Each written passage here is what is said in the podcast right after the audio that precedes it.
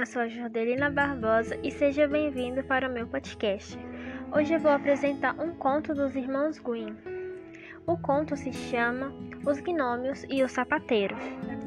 O conto fala sobre um pobre sapateiro que tinha apenas um couro para um único par de sapatos. Certa noite, quando ia começar a fazê-los, sentiu-se cansado.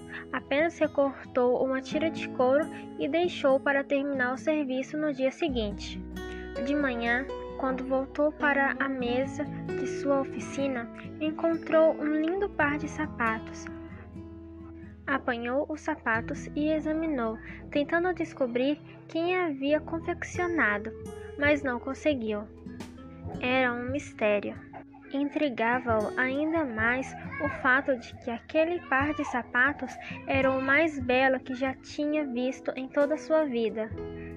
O sapateiro ainda estava com os sapatos nas mãos, pensando quem teria o feito, quando um freguês entrou em sua oficina. O homem apaixonou-se pelos sapatos e fez questão de comprá-los.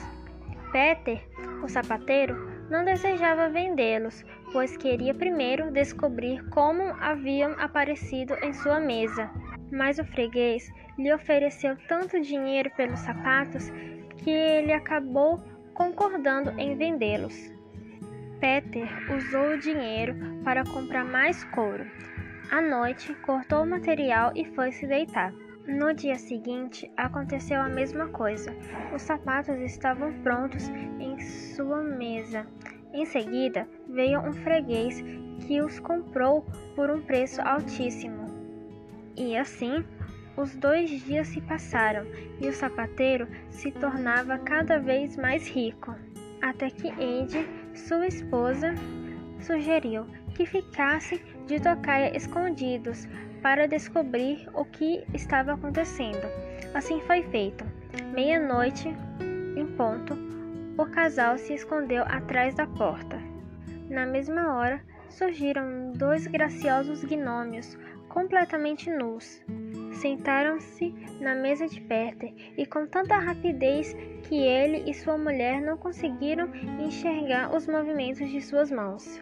Eide ficou encantada com os gnomos. Eles nos ajudaram, agora estamos ricos, disse. Mas os dois homenzinhos estão com frio. Isso não é justo. Vou costurar roupinhas para eles. E assim o fizeram. Naquela noite, colocaram as roupinhas do lado do couro e se esconderam. Os homenzinhos adoraram os presentes. Desse dia em diante, os dois gnômios nunca mais voltaram, mas mesmo assim, Peter e Ent nunca mais passaram pela pobreza e ficaram felizes para sempre.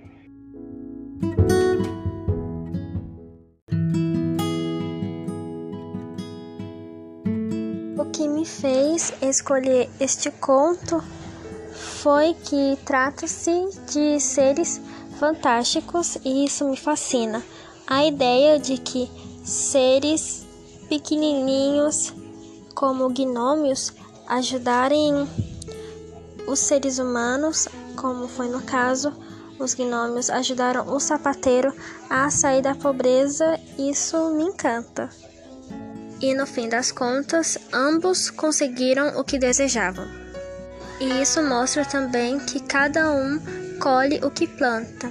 Os gnômios foram bondosos com o sapateiro, então o sapateiro os retribuiu.